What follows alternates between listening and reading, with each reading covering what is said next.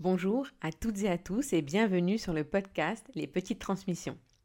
Je m'appelle Licassar et pour l'ouverture de la saison 2, je souhaitais revenir sur la genèse et l'intention de ce podcast.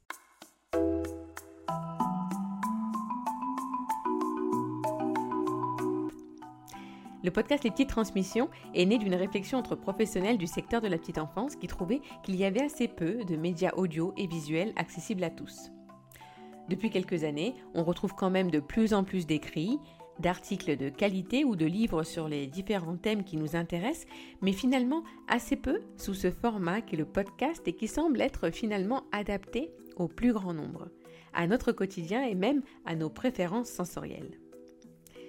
Beaucoup d'auditeurs me rapportent comment les épisodes de la saison 1 ont pu rythmer leur dimanche après-midi ou leur trajet en transport en commun ou en voiture. L'avantage, finalement, c'est qu'un épisode puisse s'écouter en plusieurs fois et dans tellement de circonstances.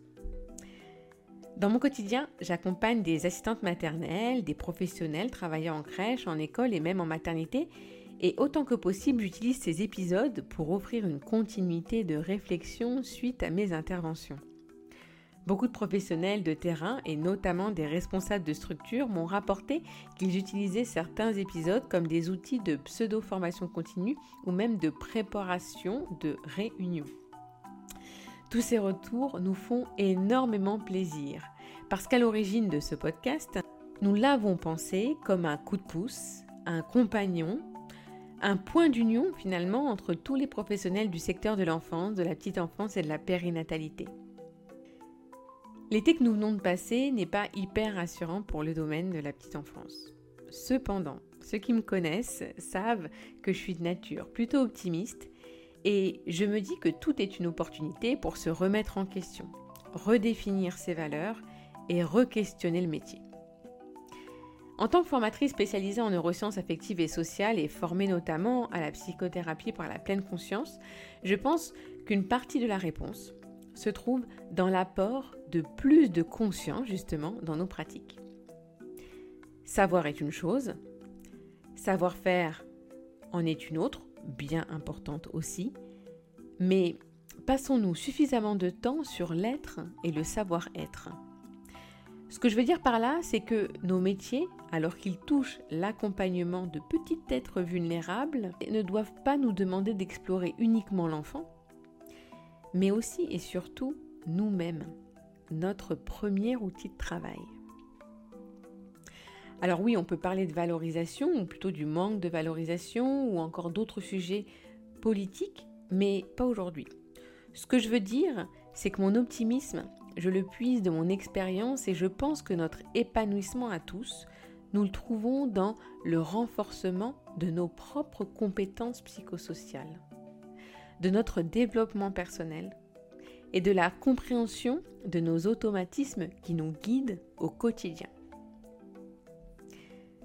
Pour revenir à l'intention de ce podcast et particulièrement de la saison qui démarre, notre souhait à tous, et je m'inclus là dans l'équipe des petites transmissions au sein du groupe des crèches et des écoles Montessori Les Petites Canailles, est de vous présenter des échanges et discussions permettant des prises de conscience, des voies de réflexion et des ouvertures sur de nouveaux sujets.